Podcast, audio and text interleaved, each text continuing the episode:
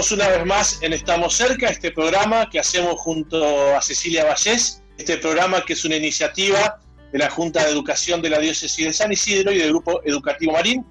Intentamos acompañar justamente a nuestras instituciones educativas en este tiempo de aislamiento, pero que al mismo tiempo cada uno de nuestros colegios, de nuestras instituciones, sigue caminando con sus familias y con su comunidad.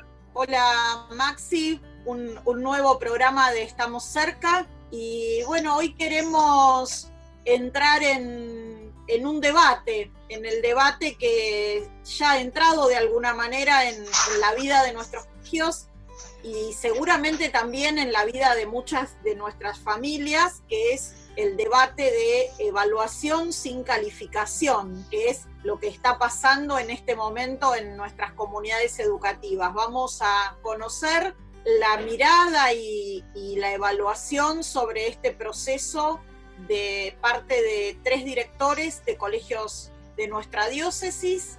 Y después también vamos a tener la palabra de una alumna del nivel secundario respecto de cómo es en este tiempo tener clases, estar siendo evaluada por sus profesores, pero no tener una nota que era lo que solíamos tener eh, antes de, de la pandemia.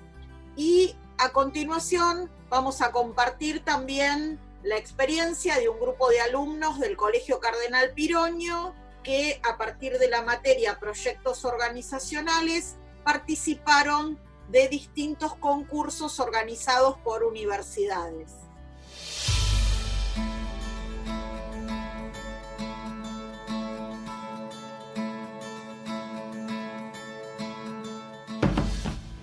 Vamos a conversar entonces para, para, empezar nuestro programa de hoy con Patricia Tomieto, que es directora general del Colegio San Martín de Tours de San Fernando, con Fernanda Bauer, que es directora general del Colegio Santa María de Luján, y con Nicolás Cano, director de secundaria del Colegio Nuestra Señora del Rosario, para, bueno, charlar con ellos, como anticipamos, sobre la evaluación, especialmente en este tiempo y sobre todo mirando al nivel secundario. Hola Patricia. Hola, ¿qué tal? Contanos, Patricia, cómo pudieron en, este tiempo, desde que bueno, comenzó el, el aislamiento social y el Ministerio de Educación estableció que durante este tiempo los alumnos van a ser evaluados, pero no van a ser calificados, cómo pudieron organizarse en el colegio. Bueno, nosotros en general tenemos eh, una buena respuesta de conectividad de los chicos, con lo cual la asistencia a, sus clases, digamos, en formato virtual, vía Zoom o cualquiera de los medios que usemos, eh, fue positiva y alta. Eso nos facilitó, nosotros implementamos Classroom, ¿no? A través de la plataforma de Google por la cuenta institucional de la escuela, eh, respetar algunas cosas en las evaluaciones que veníamos haciendo en formato presencial, que nos allanó un poco el camino a esto de no poner calificación desde el punto de vista nuestro, los adultos, los profesores, ¿no? O sea, la, respuesta del chico eh, tiene otra vertiente, vamos a decir, en su mirada.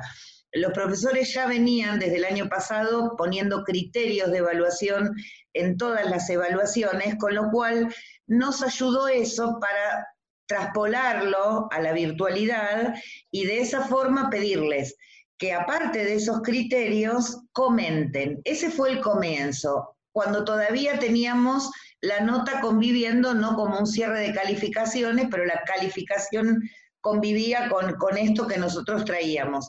Cuando no se pudieron tener más las calificaciones por esta resolución que nombrabas vos, Cecilia, recién, tuvimos que profundizar muchísimo en que ese comentario se, se transforme en algo eh, más completo que le llegue al chico para que el chico pueda observar sus avances. Y de ahí vinieron los descriptores para cada uno de los criterios en esa evaluación, que sería el formato de rúbrica, ¿no? Ya un poco más armado, eh, tratando de tener cuatro o cinco descriptores, depende para cada uno de esos criterios, y ahí llevando un poco al chico a que entienda que la calificación no es lo importante, sino ver su evaluación en el proceso. El problema es que el joven está educado y está inmerso en un sistema que hasta ahora, por más que nosotros le hubiéramos hecho muchos comentarios, si no hubiera habido la necesidad como ahora, lo que te pide es la nota. Quiere saber cuánto se sacó. Y bueno, eh, esa transformación es algo que está en, pleno proceso y en plena aceptación por parte de ellos, ¿no? En pleno proceso de aceptación. Fernanda, ¿cómo, cómo es la experiencia del Santa María de Luján respecto de, de este proceso? ¿Con qué instrumentos trabajar para generar una evaluación que no dependa de la calificación? Bueno, nosotros eh, de manera similar comenzamos a trabajar y hacer un seguimiento de las actividades escritas que los alumnos realizaban al comienzo. Luego eh, empezamos mm, a, tomar el espacio de los encuentros virtuales como parte de la evaluación, es decir, eh, empezaron a enviar actividades los docentes y utilizar el espacio virtual para poder de alguna manera evidenciar el trabajo que los chicos venían haciendo de manera escrita. Eh, por supuesto que, como dice Patricia, esto de no tener la nota numérica al principio de la, pandemia o de la cuarentena, eh, eso siguió existiendo, convivió, digamos, durante un tiempo, hasta que se comenzaron a hacer comentarios narrativos eh, de, la calidad acerca del trabajo y cómo los alumnos iban pudiendo hacer este proceso en los encuentros virtuales. Y hacia antes del, receso invernal, tanto en la primaria bueno, como en la secundaria en particular, se armó una rúbrica eh, de cero, porque nosotros eh, no teníamos estos criterios de evaluación como, como, Patricia planteaba, sino que se armó una rúbrica, se, se tomaron 10 ítems que considerábamos podían ayudar a los alumnos en el desarrollo de eh, todas sus habilidades y aprendizajes en esta segunda parte, ¿no? Entonces se hizo una valoración eh, pedagógica eh, con distintos descriptores que fueron comunes a todas las áreas y cada preceptor luego hizo un comentario particular de, hacia ese alumno, ¿no? haciendo un seguimiento más personalizado sobre su desempeño a lo largo de ese trimestre barra cuatrimestre. Nico, y contanos vos, desde tu experiencia también en el Colegio del Rosario, ¿cómo fue trabajar esto con los docentes y también me imagino con la expectativa de las familias que querían saber algo que, como decía Patricia, bueno, siempre genera mucha incertidumbre o es algo que tenemos muy quizá acostumbrado, el saber qué me saco, como decían recién eh, tus colegas. Bueno, ¿Cómo fue trabajar esto con los docentes y con los alumnos? Eh, las ansiedades, los nervios, eh, quizás no entender en un principio. ¿Cómo, ¿Cómo lo trabajaste en tu colegio? Nosotros em, en, el, Rosario eh, teníamos la experiencia, venía, venimos con la experiencia de ser escuela promotora de, de la nueva secundaria, donde una de las propuestas es justamente trabajar con rúbricas, ¿no? Entonces nosotros esa, devolución vía rúbrica ya la veníamos trabajando con, algunos grupos del ciclo básico. Entonces teníamos esa gimnasia, nosotros, o sea, el, equipo docente, y también los estudiantes eh, y las familias de esos grupos. Esto lo extendimos al resto de la secundaria. Eh, esto fue realmente muy, eh, muy importante, ¿no? Venir con ese entrenamiento. Eh, el impacto, o sea, la adhesión de tanto del equipo docente como de, los estudiantes y de la familia fue positiva. A ver, em, respecto de, esta, de, este reclamo que los estudiantes hacen de, la nota, eh, me parece que somos en gran parte responsables nosotros, ¿no? que los hemos vuelto adictos a la nota porque no hemos sabido, podido desarrollar otras maneras de informar a los estudiantes respecto de su desempeño. ¿No? Entonces, este contexto nos ayuda, me parece, a pensar otras maneras de, eh, informar, eh, que no está basado tanto en una valoración de está bien, está mal, ni tampoco tanto de una orientación, tenés que hacer esto, sino de la devolución que le damos, ¿no? Poner el foco en la devolución de modo que los estudiantes, por ejemplo, puedan interpretar, entender eh, qué de su trabajo es inadecuado y, y, debe mejorarse o debe reelaborarse problematizar ese, ese aspecto que quizás es el que tenemos menos desarrollado y es el que más eh, ayuda, más colabora a que los estudiantes puedan avanzar en, sus aprendizajes, ¿no?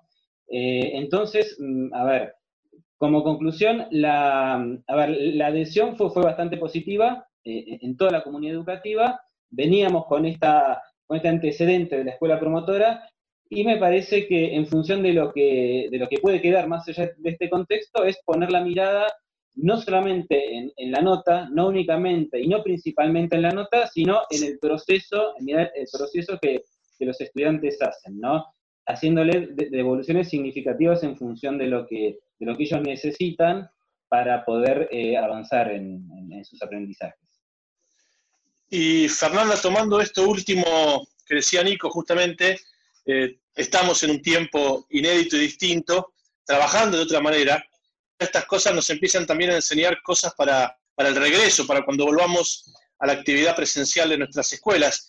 ¿Qué te parece que todo este canciones eh, nos deja como para seguir transitando más allá de que vuelvan las clases de manera presencial? ¿Qué nos deja? ¿Qué podemos empezar a ver como algo que ya puede ser una enseñanza de esto que hemos tenido que vivir este año?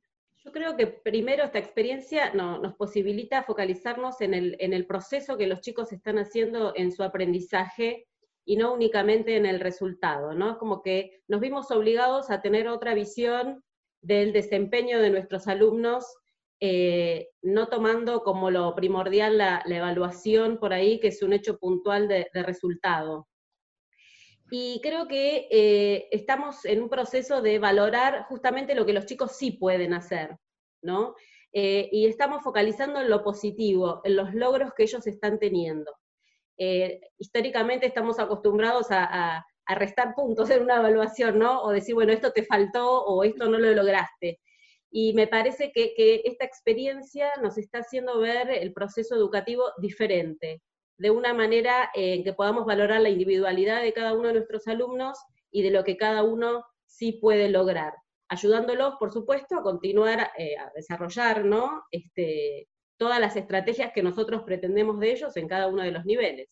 Nico, ¿cuál sería, evaluando un poco este proceso y, mirando también eh, lo que podemos rescatar hacia adelante, cuáles son las principales dificultades que te parece que, hay en el contexto del Rosario y en el contexto del nivel secundario para que algunas de estas prácticas que tienen que ver con la retroalimentación, con la evaluación de proceso, con la evaluación formativa, se pudieran extender en el tiempo más allá de viera la calificación. Yo creo que uno de los principales obstáculos es una cultura, a ver, escolar y una cultura, a ver, de evaluación tan arraigada basada en la nota y en la calificación, ¿no?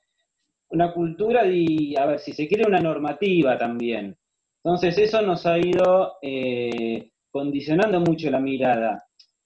Sí creo que ha, habido eh, últimamente, en los últimos años, mucha problematización respecto de esto, mucha teorización, eh, lo cual es sumamente positivo, pero lo, lo que lo que veo es que se va volviendo muy lenta la, o muy dificultosa la posibilidad de materializar estos cambios, ¿no? que van en función de la mirada de lo que venimos compartiendo ahora. Eh, mirar el proceso, ¿no? poner el foco en, en, eh, la trayectoria de cada estudiante en particular. Entonces, me parece que tenemos una cultura escolar muy arraigada que, que nos dificulta, nos está costando materializar con propuestas concretas que rompan, digamos, con la mera repetición de lo que venimos haciendo. Eh, y sí me parece una oportunidad eh, este, este contexto, ¿no? esta realidad.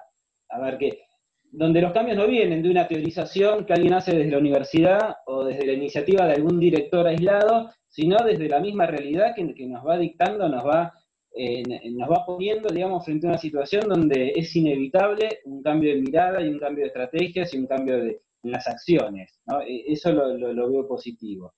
Pero bueno, me parece que todavía estamos muy, eh, a ver, eh, muy entrampados, digamos, en, la repetición de lo que de lo que aprendimos hace mucho y seguimos haciendo más, más allá de que a veces, a veces los discursos vayan en un sentido innovador.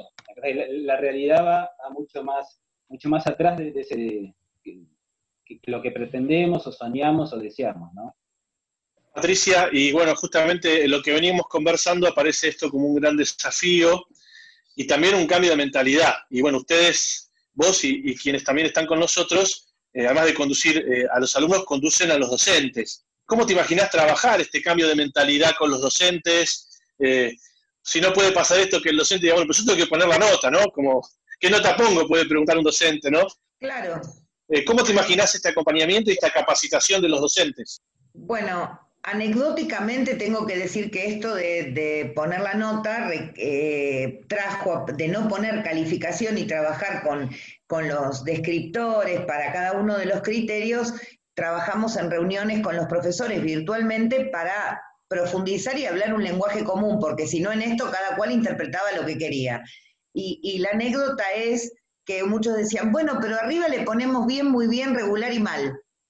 ¿Cuál sería el descriptor de cada criterio para bien, muy bien, regular y mal. O sea, entonces ya ha llevado un trabajo que yo creo que es un trabajo que vamos a tener que redoblar muchísimo también si, al formato presencial, porque mm, lo que yo creo que es por una cuestión de cultura, como lo que decía Nico recién, eh, de esta cultura de evaluar, al momento de volver al, escenario anterior, que sería la, presencialidad, van a tender a querer volver a ese escenario, ¿no?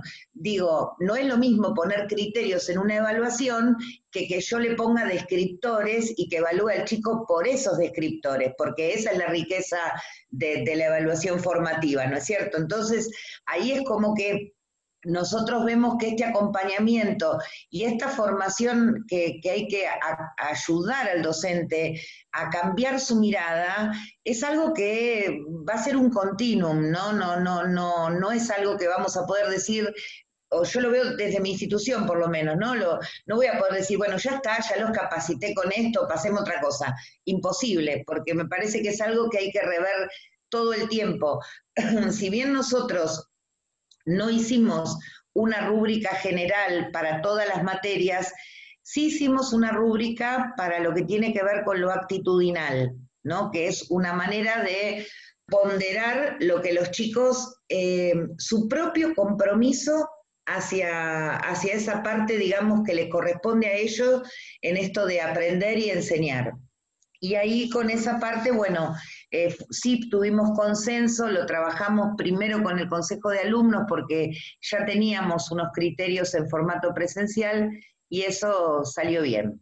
Fernanda, ¿por qué hay tanta dificultad o por qué se percibe tanta dificultad en ensamblar estas dos cuestiones? ¿Por qué hay tanta dificultad para poder ensamblar una evaluación basada en el proceso y en la retroalimentación de los aprendizajes y el hecho de poner una nota. Parecería como que em, no, no, podía el sistema hasta, hasta marzo, no sabemos después lo que va a pasar cuando volvamos a las clases presenciales, pero parece que es, que es necesario hablar de una cosa o de la otra, ¿no?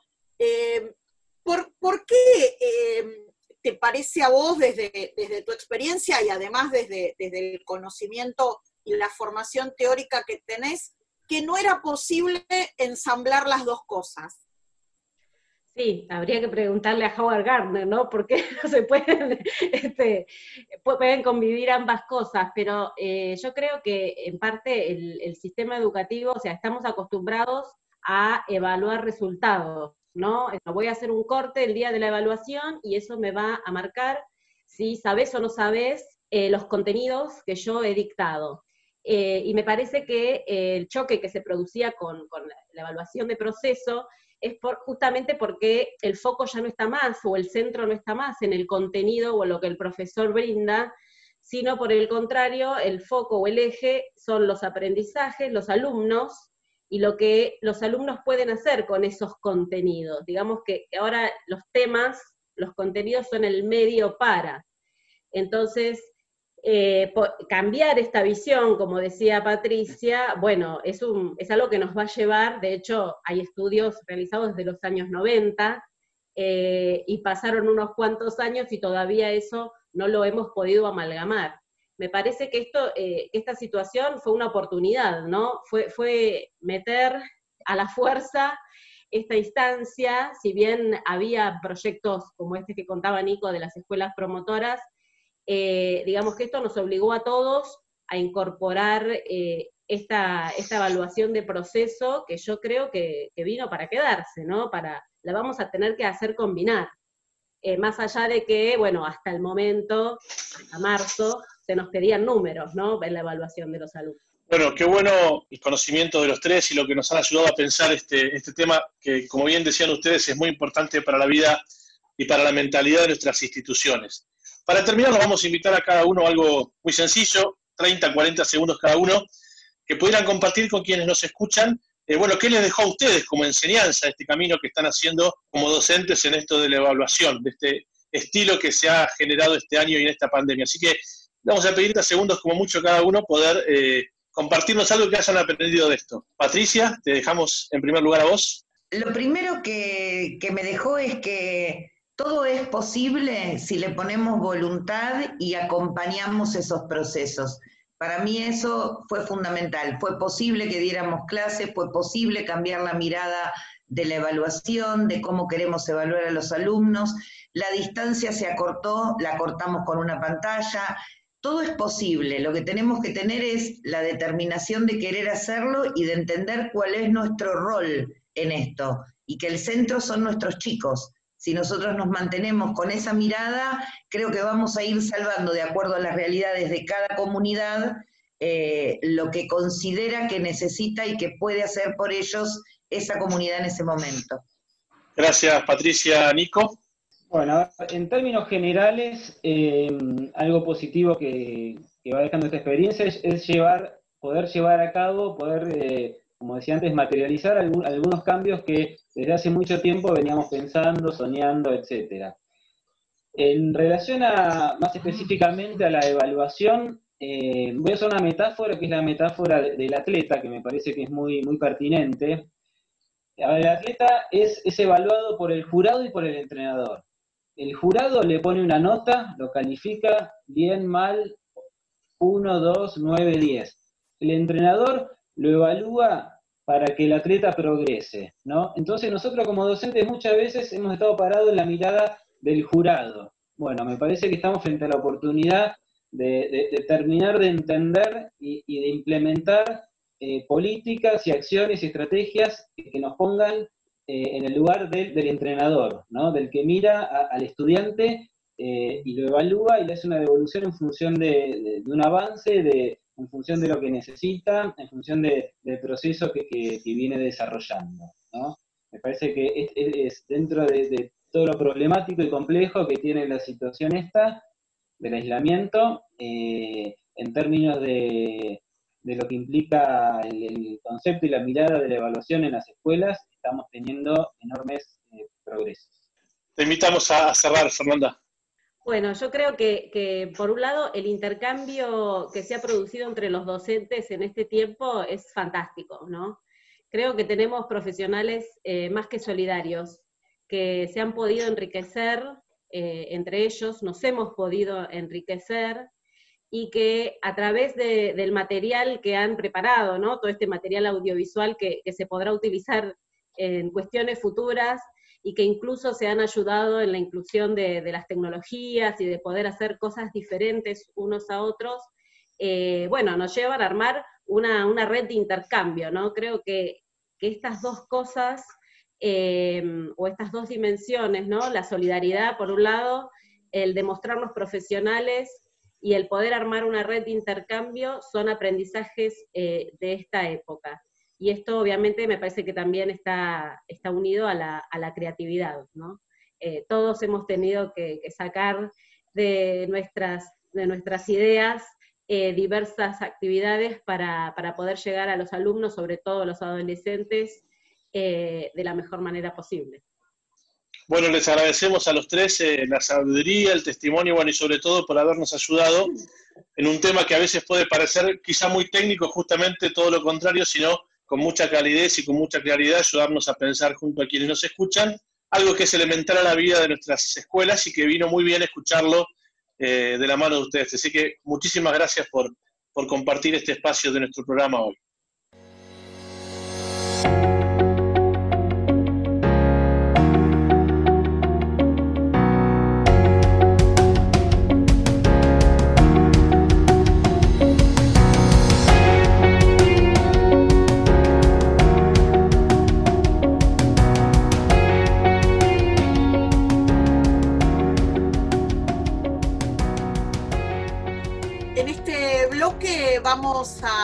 Escuchar la palabra de Pilar Selvaggi, que es alumna del Colegio San Martín de Tours, respecto de esta misma temática de la evaluación. En el bloque anterior nos ayudaron a, reflexionar sobre, sobre este tema los directivos de los colegios. Y ahora nos interesa conocer la mirada del alumno, que en definitiva es quien está haciendo el proceso de aprendizaje quien está siendo evaluado en este tiempo. Hola Pilar, gracias por estar con nosotros. Hola, gracias a ustedes por la propuesta. Bueno, contanos Pilar, ¿cómo, ¿cómo es este proceso? ¿Cómo vienen trabajando durante estos meses y cómo viene siendo este proceso en tu colegio de evaluar a pesar de que no se califique? Bueno, durante estos meses que se empezó a evaluar con, esta nueva forma de, rúbricas, eh, creo que como todo, en clases virtuales nos estamos adaptando. Eh, yo creo que también estamos aprendiendo un montón los profesores, los, los alumnos. A veces siento que resulta un poco difícil entender estas rúbricas. Eh, usualmente usábamos las notas numéricas que resultaban muy claras, está aprobado o está desaprobado. Ahora estas rúbricas suelen ser más abiertas, eh, son, son diferentes y también creo que incluso hay veces son un poco difíciles de, de analizarlas por el hecho de que, de que no sabemos si nos fue bien, si nos fue mal, pero podemos ver desglosado eh, el desempeño y cómo nos desarrollamos en, en, la evaluación o en el trabajo práctico. Contanos un poco desde el lado de los alumnos, bueno, ¿cómo lo vieron esto? Si para algunos quizás significó una falta de motivación, para otros quizás una tranquilidad, es decir, eh, ¿qué les pasó a ustedes como alumnos cuando tuvieron que empezar a sentirse evaluados así? Es decir, distintas sensaciones que hayan, que hayan pasado. Sí, eh, me pareció muy raro a mí al principio. Todos los cambios suelen ser un, un poco raros.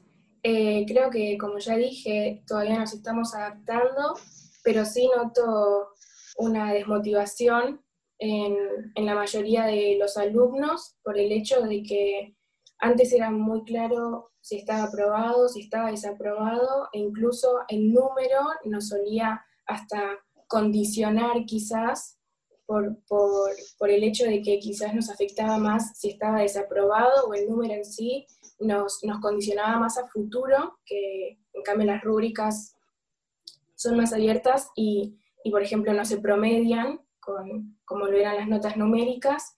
Y me parece que, que lamentablemente demuestra que muchas veces los alumnos estudiamos para llegar a un número y no, no estudiamos para, para aprender realmente y para poder asimilar los contenidos que, sean evaluados. Así que eso creo que fue lo que causó en nosotros las rúbricas. Ahora, hay algo como de, como de paradójico, ¿no? En esto que, charlamos, Pilar, de decir, eh, la nota era más clara, siendo que la nota, en definitiva, Em, no nos decía qué aprendimos exactamente y hasta qué nivel lo aprendimos, sino que la nota nos decía, como, como vos eh, mencionabas hace un momento, aprobó o no aprobó. Pero la nota no nos decía eh, de qué manera logró el alumno o hasta qué punto logró el alumno avanzar en determinado concepto. Sin embargo, eh, vos tenés como mucha convicción en que la nota era un sistema más claro. Dejemos de lado el tema de la motivación, porque el tema de la motivación eh, puede ser lo, más, lo que más tenga que ver con el momento en el que estamos, ¿no? Es decir, el tema de la motivación puede ser lo que más tenga que ver con la pandemia y esto en, el momento que volvamos a las clases presenciales se puede trabajar de otra manera. Ahora, con respecto a la claridad, ¿por qué a vos te parece que el número les daba mucha más claridad sobre eh, cómo estaban siendo evaluados que esta evaluación más descriptiva. Eh, yo creo que por el simple hecho de que toda nuestra escolaridad fue evaluada en números, porque no era más que un número y no nos decía en qué nos había ido bien o en qué nos había ido mal, que eso al fin y al cabo era, es lo más importante del proceso de aprendizaje para mí, saber cuáles fueron los errores para poder asimilarlos más tarde. Eh, pero sí, yo creo que por costumbre, no por otra cosa, sino por, por saber que lo que el 7 significaba, que listo, estaba aprobado y ya. Pilar, me quedo con algo que nos contestabas antes sobre lo que uno muchas veces tiene eh, como deseo cuando estudia, ¿no? Como llegar a la nota. ¿Qué te parece a vos que hoy a los jóvenes en un colegio les gusta que le valoren? Es decir, ¿Cuáles son las cosas que hay que valorar hoy cuando un docente se pone delante de un alumno que da un examen? Para vos, ¿qué debería ser? ¿Qué se debería valorar? Eh, ¿De los docentes o de los alumnos? De los alumnos, es decir, ¿qué te gustaría vos como alumna que se valore cuando uno desarrolla una tarea, un examen, el estudio? Eh, a mí me parece, o desde mi experiencia, que a todos los alumnos nos gusta que valoren el esfuerzo que, tuvimos cuando hicimos la evaluación, cuando hicimos el trabajo práctico, cuando dimos la lección oral, eh, que se nos reconozca todo el trabajo, más allá de la nota, y que se sepa entender como desde nuestro lado qué, qué es lo que hicimos para poder llegar a, ese producto final. Me parece que, que, nada, que se valore el esfuerzo es, es fundamental, incluso aunque no llegues a la nota numérica esperada, en el caso de notas numéricas, eh, siempre es lindo que te reconozcan el esfuerzo y, el trabajo. Pilar, ¿qué te parece que, puede quedar de todo este proceso? Claramente, eh, cuando el sistema educativo retorne a la, presencialidad y a la normalidad, vamos a tener que calificar, vamos a tener que poner una nota, eh, porque la nota es lo que nos permite después que ustedes acrediten los aprendizajes, que el día de mañana tengan un título, por lo tanto, eh, no podemos pensar en que este va a ser el escenario eterno, pero ¿qué te parece de todo esto que podríamos conservar incluso volviendo a, la presencialidad? Eh, me parece que en un futuro, pensándolo en otro contexto también, cuando volvamos a, a las clases presenciales, creo que estaría muy bueno hacer como un sistema mixto entre notas numéricas, que es lo que estamos totalmente acostumbrados, y rúbricas. Eh, primero porque por lo menos nosotros vivimos toda nuestra escolaridad con notas numéricas y podríamos saber si está aprobado, si, si no lo está, eh, también para una facilidad de, de promedios pero acompañado con las rúbricas podríamos verlo ahí entonces, qué es lo que hicimos bien, cuál fue nuestro desempeño para llegar a ese número y que ya no sean solamente números, sino que sea número acompañado con, con todo desglosado que hicimos para llegar hasta ahí. Me parece que eso sería lo ideal y nada, que empecemos a, a en serio encontrarnos motivados y a estudiar para aprender y no estudiar para llegar a un número ideal, que me parece fundamental. Muy bien, gracias Pilar por compartir con nosotros estas reflexiones. Gracias por, por traernos la mirada del alumno frente a una problemática que nos atraviesa institucionalmente y que claramente va a continuar una vez que, termine la pandemia. Me parece que este debate está instalado y que, y que seguramente eh, va a continuar y es muy importante eh, también la, mirada y la, voz de ustedes como, como protagonistas del aprendizaje sobre este tema. Muchas gracias a ustedes también.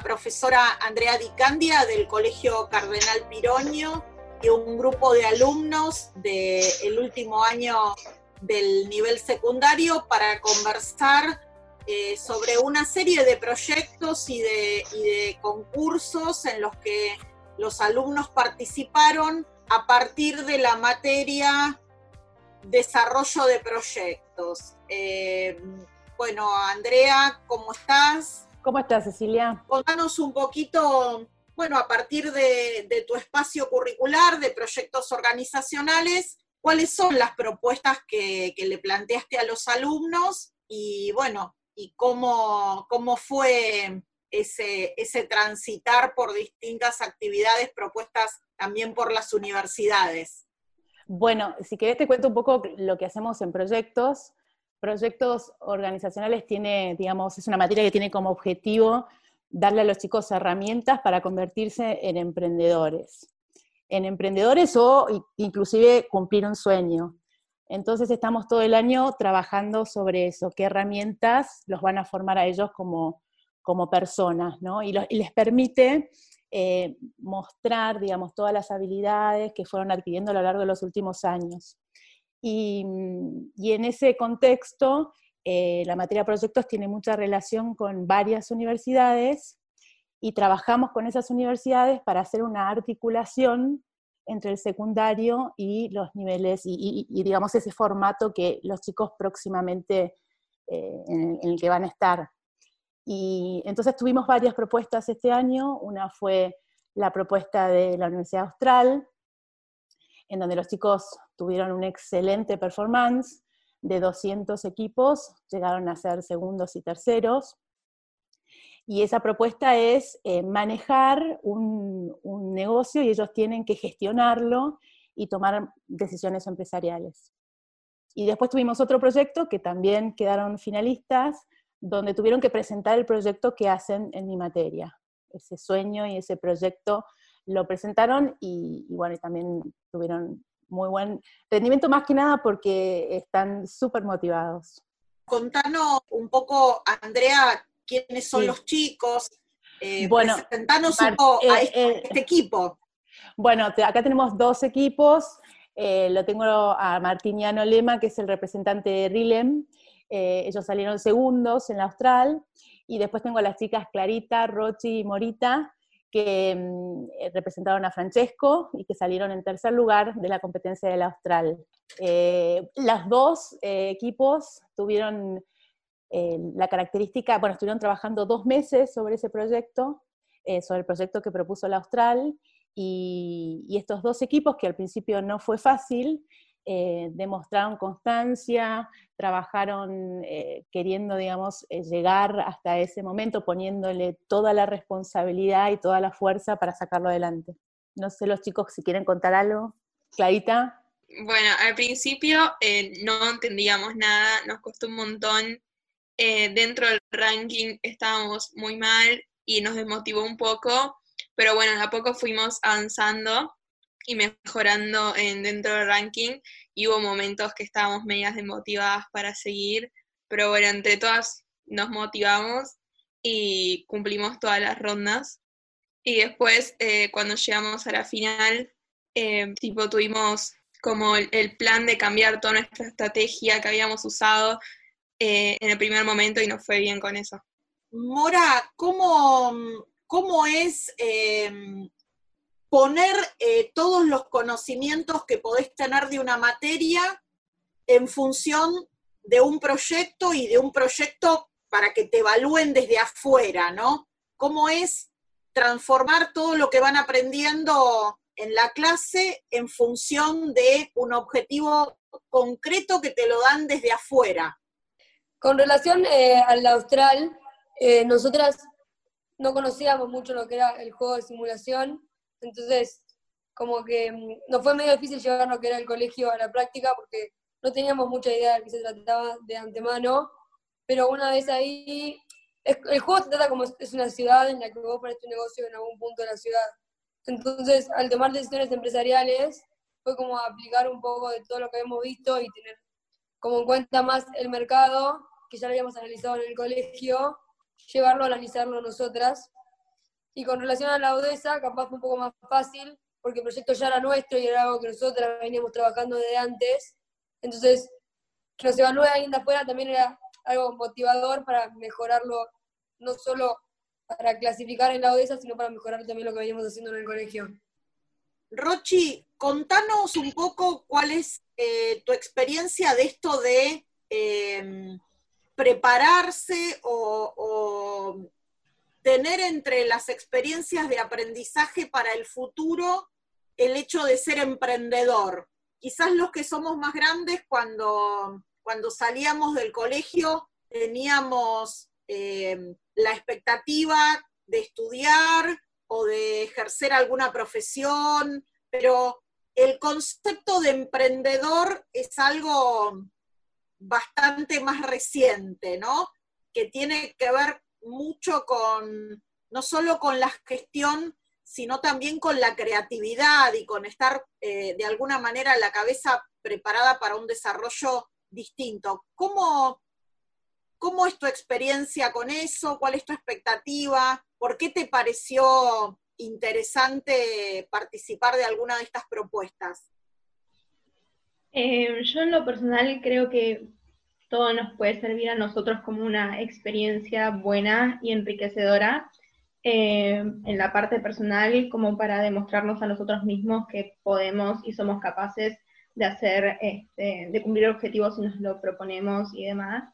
Eh, y creo que nos da muchas, tal vez, herramientas como para salir el día de mañana a tener, no sé, por ejemplo, este, lo que decías vos del de emprender. Em, y bueno, eso, que creo que está bastante bueno.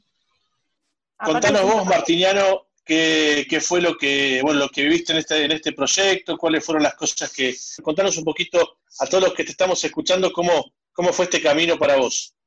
Eh, nada, la verdad que el camino de emprender es algo que me empezó a llamar la atención mucho el año pasado en las clases de economía y después, bueno, este año en proyectos organizacionales. Y en este camino, bueno, eh, lo que fue el trabajo este, el proyecto del Austral, eh, la verdad que, nada, a mí me copaba la experiencia, después también para aprender, y bueno, también por los premios que otorgaban me da una gran motivación para unirme. Eh, Andrea, contanos un poquito cómo es el proceso en el aula para llegar a estas instancias de participación en, las propuestas de las, de las universidades, porque claramente uno, uno los escucha a los chicos haciendo una evolución hasta desde el punto de vista de lo personal, ¿no? De eh, tener que, reponerse en distintas instancias en las que por ahí no nos está yendo tan bien. Eh, ¿Cuál es el proceso que hacen en, el espacio curricular para, poder estar en condiciones de, esta participación? Sí, la realidad es que proyectos organizacionales no es una materia eh, convencional. En primer lugar, yo cuando empezamos el año siempre les digo, ellos me tienen también en economía, que es una, una, materia bastante más teórica, y cuando empezamos el año lo primero que les digo es, yo voy a ser un coach más que una profesora este año.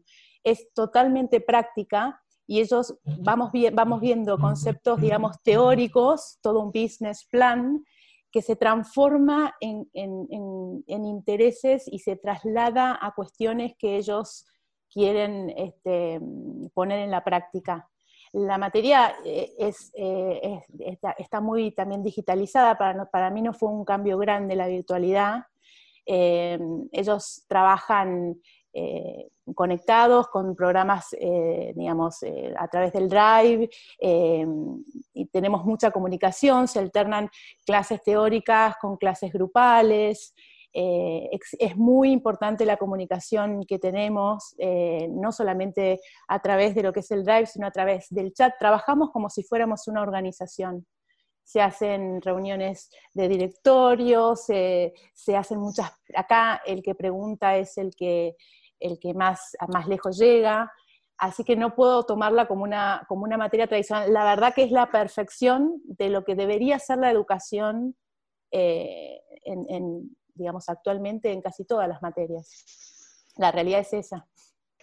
Chicos, y bueno, para, para cerrar un poquito y para nuestra idea siempre con los que nos escuchan es mostrarles cómo a lo largo de este año tan eh, inédito de la vida de nuestras instituciones y nuestros colegios eh, hemos podido continuar y perseverar. Bueno, ustedes son un ejemplo, junto con lo que nos dice Andrea, son un ejemplo de haber podido perseverar en algo concreto a lo largo de este año. Por eso yo lo que les voy a pedir ahora es muy sencillo a cada uno de los cuatro, que en poquitos segundos, un minuto, les cuenten a otros que los están escuchando, eh, bueno, qué esperanza esto les dio. Es decir, esto que hicieron, esto que ustedes emprendieron, como decían, esto que los motivó a hacer, bueno, ¿qué le dirían a otra persona? Es decir, ¿qué les enseñarían? ¿Qué les dirían? Bueno, yo en lo personal eh, estoy contenta de poder haber participado porque me da la oportunidad de poder meterme en un futuro. Yo quiero estudiar algo relacionado con esto, entonces si alguien me está escuchando, le diría eso, que tome cualquier oportunidad, que todo te puede llevar a, a saber qué quieres estudiar y a saber qué quieres hacer un poco con tu vida después. Eh, ¿Quién sigue? Eh, ah, bueno, perdón. Eh, sí, sí, adelante. Me preguntan a mí, yo les diría este, que no, no se dejen estar, que sigan para adelante hasta las últimas consecuencias, este, porque los resultados pueden ser muy satisfactorios. Como dijo ya antes mi compañera, ya nosotras no habíamos empezado en un puesto muy alto, que digamos, no nos había funcionado del todo bien la primera estrategia, pero después pudimos ir mejorando a poquito y eh, al pasar las rondas pudimos eh, ir evolucionando. Así que que nunca bajen los brazos. Yo, como mencionaba Rocío, también me pasó lo mismo. Eh, a nuestro equipo no arrancamos muy arriba, arrancamos más desde abajo y en cada decisión fuimos aprendiendo y mejorando. Y yo creo que lo más fundamental de todo esto es aprender y siendo algo, algo más profundo en lo personal, lo que más me gustó de esta experiencia es el tema del entusiasmo que te genera y, más allá de eso, cuando terminás y aprendés en cada decisión y el lograr algo, el entusiasmo que genera es sobrepasa cualquier otra situación. Y la felicidad. Em, yo les diría que aprovechen la oportunidad que nos ofrece el colegio, que es una experiencia como dijo Rochi, enriquecedora. Si querés trabajar algo que tenga que ver con economía o eh, ser emprendedor, viene bárbaro, y si vas a estudiar otra cosa, es como un complemento más que te ayuda a poner en práctica todo lo que aprendiste y es un buen cierre. Y también a mí me ayudó mucho a valorar el trabajo en equipo, porque mi equipo trabajamos muy bien juntas y sin ellas, tipo, sin, entre las tres no hubiéramos, no hubiéramos no podido hacer las cosas. Y si bueno, yo hubiera participado sola, sé que tal vez no hubiera tomado las decisiones correctas, entonces las tres nos ayudamos mucho y eso lo valoré un montón.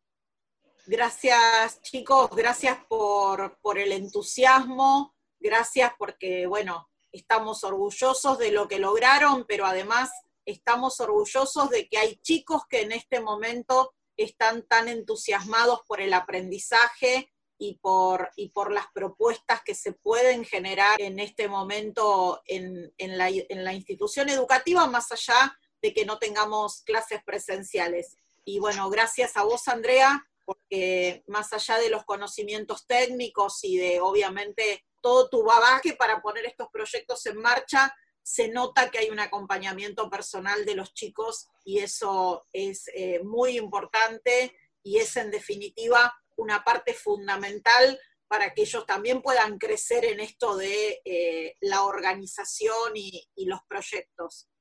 Muchas gracias, Cecilia.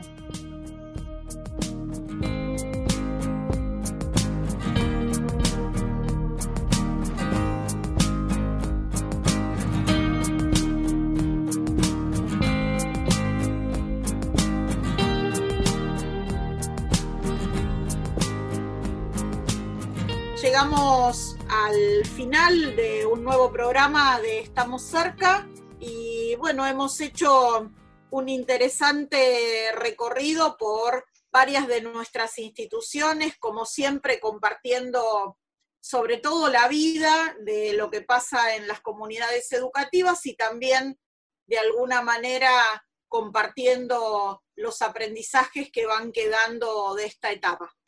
Muy provechoso, Ceci, todo esto que hemos eh, compartido, hemos visto, y hoy queremos compartir que vamos a terminar el programa de una manera distinta.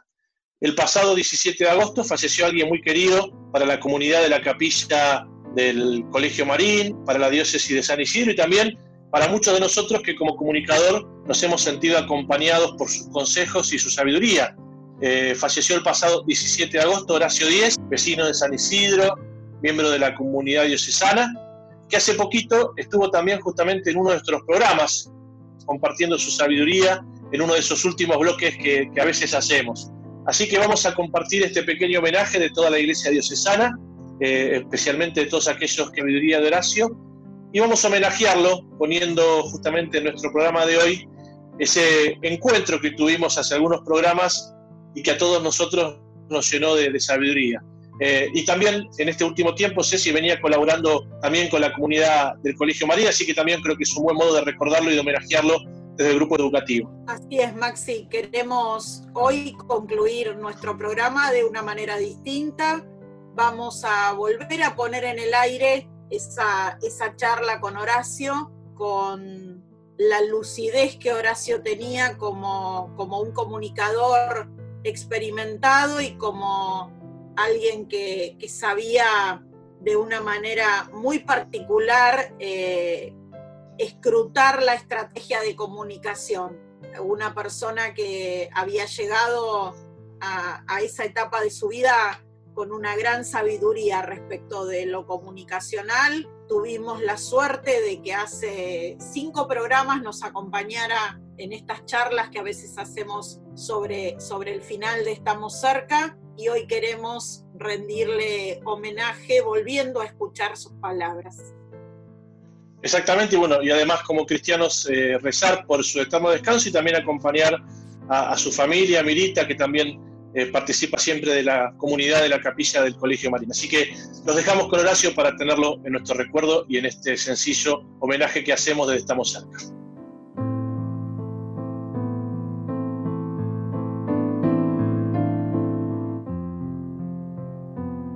Estamos en esta sección del programa que llamamos Nos tomamos unos mates con, unos mates virtuales en este caso, y hoy vamos a tener este, este espacio de charla con Horacio Díez, que es especialista en comunicación, y bueno, queremos un poco charlar con Horacio, conocer cómo, cómo se interpreta en este momento la comunicación, qué valor tiene la comunicación en este momento en las organizaciones. Gracias, Horacio, por estar con nosotros. Gracias, Cecilia, gracias, Maxi. Horacio, ¿cuál es el valor de la comunicación en, este tiempo?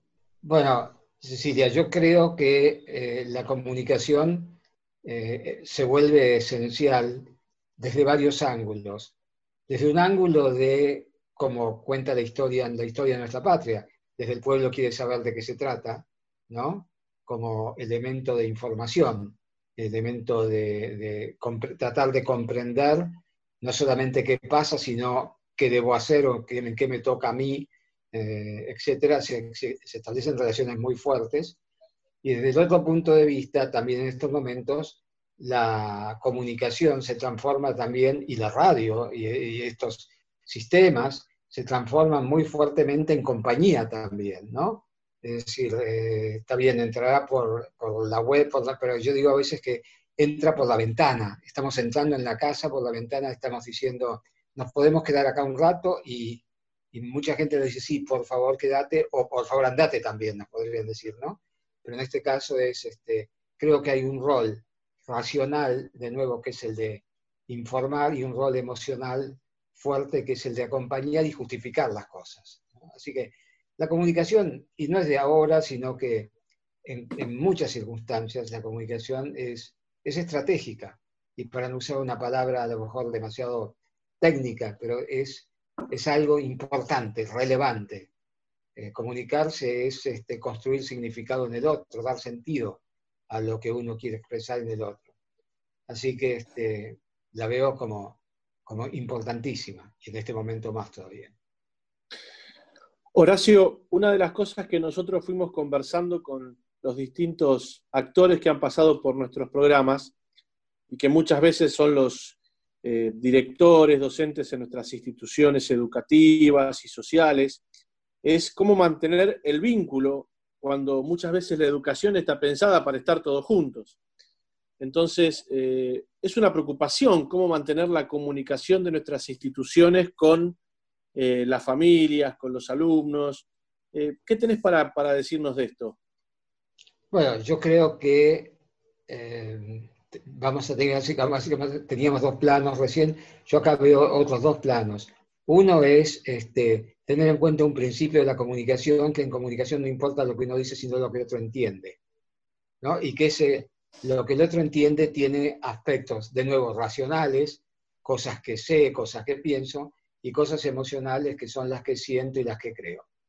Dicho esto, Maxi, ¿por qué lo, por qué lo, lo, comento así? Porque a mí me parece que acá hay que entrar en una combinación que la voy a tratar de explicar porque si no puede sonar peligrosa, este, que es saber combinar la información con la opinión y con el entretenimiento. Eh, uno puede estar dando una clase y está dando información en esa clase, pero también tiene que pensarse, por esto que decía que no importa lo que uno, entiende, lo que uno dice, sino lo que uno entiende, qué es lo que el alumno vive, siente, piensa con respecto a esto que le llega por una vía anormal. Es decir, no es normal que esté acostumbrado a sentarse delante de una pantalla o escuchar en una radio, sino que es una anormalidad, que a lo mejor un día se transforma en normalidad, pero por el momento es así. Entonces, hay que, no hay que tener miedo a, y esta es la palabra que digo riesgosa, pero no hay que tener miedo a entretener también, a, a capturar. Yo he tenido la suerte de ser educado por, en colegio jesuita, en Santa Fe, estoy criado en la ciudad de Santa Fe, y yo recuerdo perfectamente bien de ese secundario, cuando algunos de los curas o profesores entraban y decían, vengan, vamos a debatir, debatamos, escuchemos, conversemos, hablemos. ¿no? Y eso hacía que, este, primero, la atención estaba totalmente concentrada, segundo, había que estar preparado para eso, pero también había momentos, y esta es una historia que hoy también puede sonar anormal, pero yo iba al colegio mañana y tarde en una época que los colegios se iba solo a la mañana o solo a la tarde. Y cuando terminaba el colegio a la tarde nos queríamos quedar.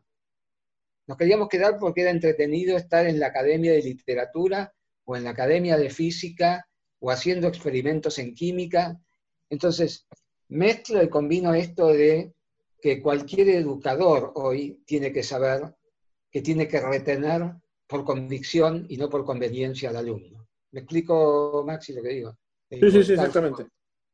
Entonces, este... Horacio, Horacio, ¿vos crees que, que este, este tiempo extraordinario para la humanidad, que ninguno de nosotros creo que ni siquiera los más aficionados a la ciencia ficción pensamos que, que íbamos a llegar a esta circunstancia, ¿vos crees que toda esta situación hizo que se revalorizara la palabra, hizo que eh, en un momento en el que la acción, el hacer está bastante detenido, la palabra ha cobrado un, nuevo sentido, se revalorizó el lenguaje. Sí, sí, definitivamente. Yo creo que para un fin que es instalar ideas, instalar conocimiento, etcétera, un recurso que es la tecnología, ha necesitado de lo más rico que tenemos, que es la capacidad de hablar, de comentar, de expresarnos, etc. Entonces la palabra, de muchas formas, la palabra, la palabra también puede ser una imagen. Este, como, como dice el dicho, una imagen puede valer más que mil palabras. ¿no? Entonces, toda la hay muchas formas hoy de tener palabras, un gesto, una caricia, también son palabras, una mirada son palabras, Y también una buena conversación son las palabras necesarias que justamente uno necesitaría. De lo contrario, estaríamos no solamente en un momento como el que describís, tan único, tan, tan extraño, tan de, nunca pensado, sino que estaríamos en una cueva solitaria. Y esa cueva solitaria no la queremos. Desde este, el chiquito que se, que se quiere y necesita decir algo, el abuelo que necesita gritar te extraño al nieto, y la familia que necesita entre ellos este, intercambiar cosas justamente para llevar el tiempo este, ¿no? O sea que sí, sí, sí, la palabra en el mejor sentido de la palabra, ¿no? Justamente valga la redundancia, ¿no? Que es lo que estamos tratando de hacer en el radio. Sí, Max. Horacio, sé, de, y disfruto de tu expertise y sé que trabajas mucho en lo que tiene que ver con la formación de los liderazgos, que tenés mucha experiencia eh, en el mundo público sobre formar líderes. Y nosotros en este tiempo, nuestros de los directivos, los coordinadores, los que conducen nuestras instituciones, están en un momento de mucha exigencia, ¿no? Porque hay que conducir instituciones de un modo novedoso, como imagínate, y seguro lo imaginás, una directora de institución educativa, un rector de secundaria, eh, tiene que ejercer su liderazgo en un tiempo como este. ¿Qué tendrías para decirnos de esto, ¿no? a los líderes de nuestras instituciones en este tiempo tan inédito para vivir nuestro servicio? Interesante, muy interesante, largo, largo desafío ese. Yo creo, eh, Máximo, que primero un líder es alguien a quien se quiere seguir y no el que ordena síganme. Me parece que es este, cuando se establece verdaderamente el liderazgo, es cuando esa persona tiene detrás un grupo uno, cinco, cincuenta, o mil o diez mil, que justamente dice quiero seguir a este. Entonces me parece importante que un líder comprenda que la orden pura, la orden estricta, no es lo que va a conseguir la adhesión ni lo que se necesita, sino que lo que se necesita precisamente, yo a veces cuando doy este, este tipo de charla, esta charla justamente sobre liderazgo en algunas instituciones, trato de decir que a, veces uno necesita para liderar dos manos en las cuales uno pone una mano en el hombro de quien quiere, a quien quiere liderar y le dice te contengo y te comprendo, porque primero que nada tengo que entender cómo se está sintiendo esa persona en momentos incluso como este, ¿no? que tiene preguntas, que tiene temores. Y después la otra mano está en el otro hombro y con el otro, la otra mano y el otro hombro uno va guiando hacia donde necesita que se dé ese movimiento. ¿no? Pero no es agarrando los dos hombros y sacudiéndolos como va a conseguir resultados, ni tampoco lo va a conseguir con cosmética. ¡Ay, síganme, qué, qué linda que sos, qué bonitito! Todas estas palabras. ¿no? Entonces, este, hay, hay que comprender que en este momento, ah, y sí, voy a una cita que encontré en un libro que es de 1780, para que veamos cómo este, a veces las cosas no cambian. Y la cita es de un famoso pensador, filósofo, escritor francés, La Rochefoucauld, que dijo, temor y esperanza son inseparables. Donde hay temor, hay esperanza de que, bueno, esto va a cambiar, y donde toda esa esperanza es, eh, ay, ¿cuándo me va a volver a agarrar de nuevo el problema? Entonces, un líder es el que sabe también trabajar y reconocer que ambas cosas son inseparables y lidera conteniendo, pero lidera también dando dirección, formas, etc. Lo que yo no creo es en la orden hueca, en la orden este, que no tiene sentido, lo que decíamos al comienzo. Comunicación es la construcción de sentido en el otro. Si lo que yo digo hace sentido en el otro, va a estar. Si lo que yo digo, el otro dice, desde la más elemental, no te entiendo una palabra, hasta no me gusta lo que decís o lo que sea, estamos perdidos. Entonces, de nuevo, Maxi, no sé si respondo la idea de que... Perfecto, Horacio, perfecto. Al liderazgo, al liderazgo por la convicción, al liderazgo por comprender. ¿Cuáles son, eh, de acuerdo a, tu criterio y a tu experiencia, Horacio, las claves para esta comunicación en, en el ámbito no ya institucional, sino en el ámbito por ahí familiar, en el ámbito más doméstico. Hay hoy por hoy en, muchas casas se da una situación de convivencia 24/7 que no se suele dar en, en, otros momentos de nuestra vida por, bueno, las razones que son obvias. Y eso no necesariamente implica una mayor comunicación, un, mayor diálogo en la familia, sino a veces al contrario, ¿no? Eh, qué, qué, cosas le podrías decir a las familias en este, desde esta perspectiva comunicacional para no solo para sobrellevar este tiempo, sino quizás para profundizar la comunicación y el diálogo?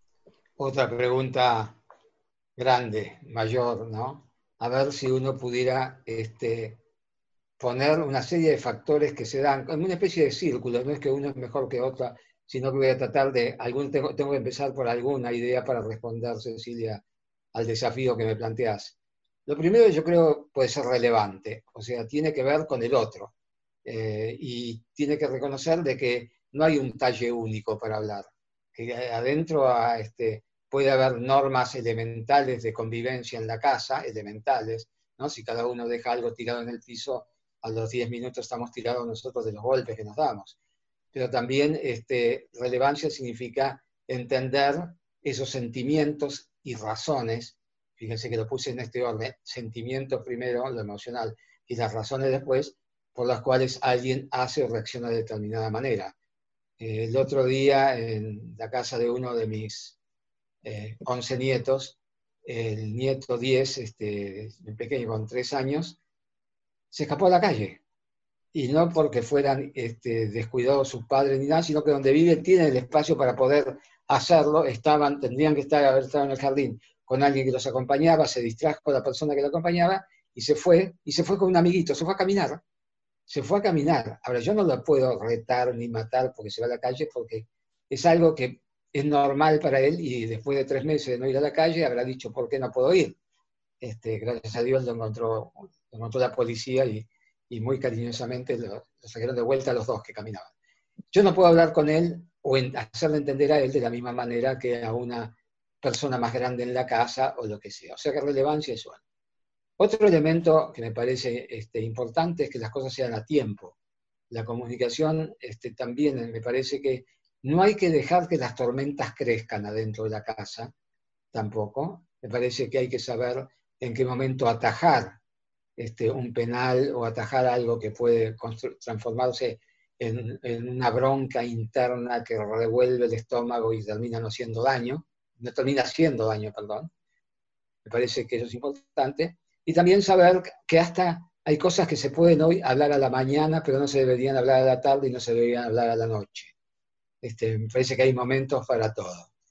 Eh, ¿Qué otra de las cosas también es este, tratar de promover momentos de, de diálogo, de charla, de lo que sea, en las cuales determinados artefactos, como el que nos permite usar Spotify o lo que sea, de repente lo pongo al costado, lo dejo ¿eh? y, lo uso de esta manera. Entonces, me parece que este, eh, elementos de este tipo. Yo insisto en la idea de la relevancia, ¿no? que, que haya algo para mí. Si, si yo en lo que estoy hablando ahora, con la invitación de ustedes, y gracias por ello, no, no, tiene ningún sentido para quien se lo diga, está perdida la comunicación. Entonces, construir esa, esa relevancia creo que es este, crucial.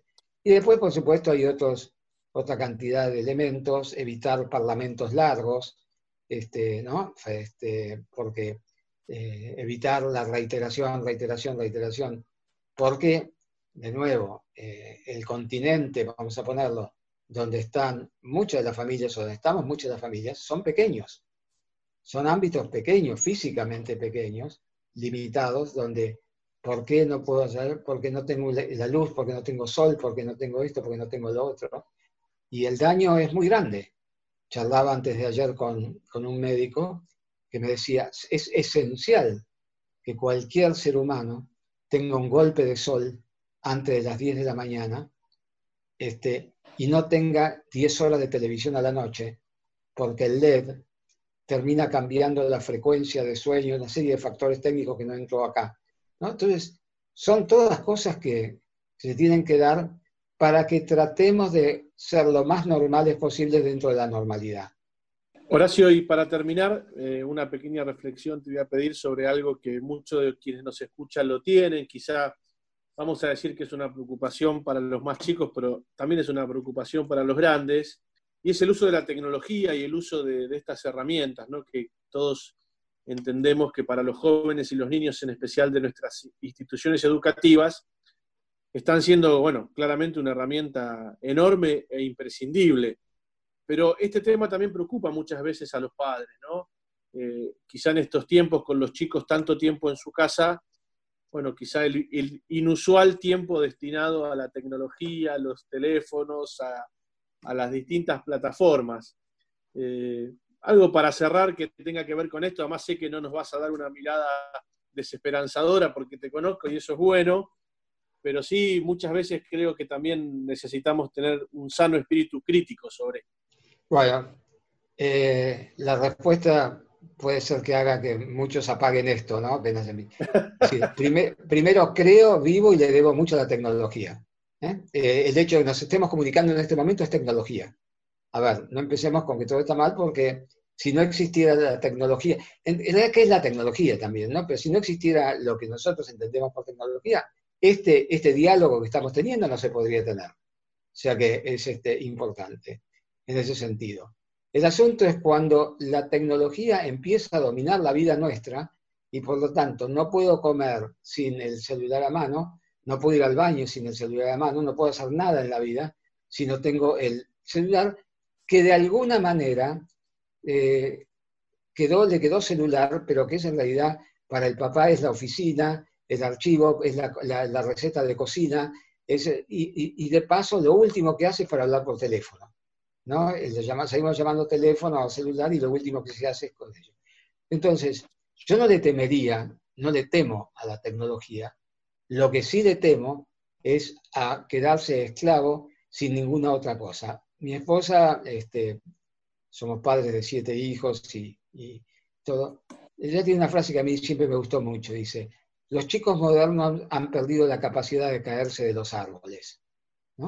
Este, y me parece que en cuanto volvamos a cierta normalidad, va a convenir mucho un toque de subirse al árbol, caerse y si hay que ir corriendo al centro ortopédico para enyesarlo, y bienvenido sea este, porque es este, naturaleza en contacto con ellos. Un balance se necesita, un balance se necesita. Lo que no puede ser es que la computadora tenga pegado un chico todo el tiempo y no al revés, la computadora tenga un chico pegado todo el tiempo. Y del otro lado, que también el chico sea un iliterato porque no sabe manejar este, toda esta eh, la computadora, etc. No sé, Maxi, si me pude explicar. Perfecto, Horacio, perfecto. Gracias, Horacio, gracias por tu tiempo, por tu reflexión, gracias por aportarnos también algunas ideas para, seguir transitando este tiempo y gracias por tu aporte desde la mirada del profesional de la comunicación, siempre disponible para nuestra diócesis. gracias a ustedes por permitirme estar al lado de ustedes, porque lo admirable es lo que, lo que hacen, lo que, se hace en el colegio, lo que se hace en las iglesias, lo que se hace en muchos lados. Este, gracias por permitirme acompañarlo.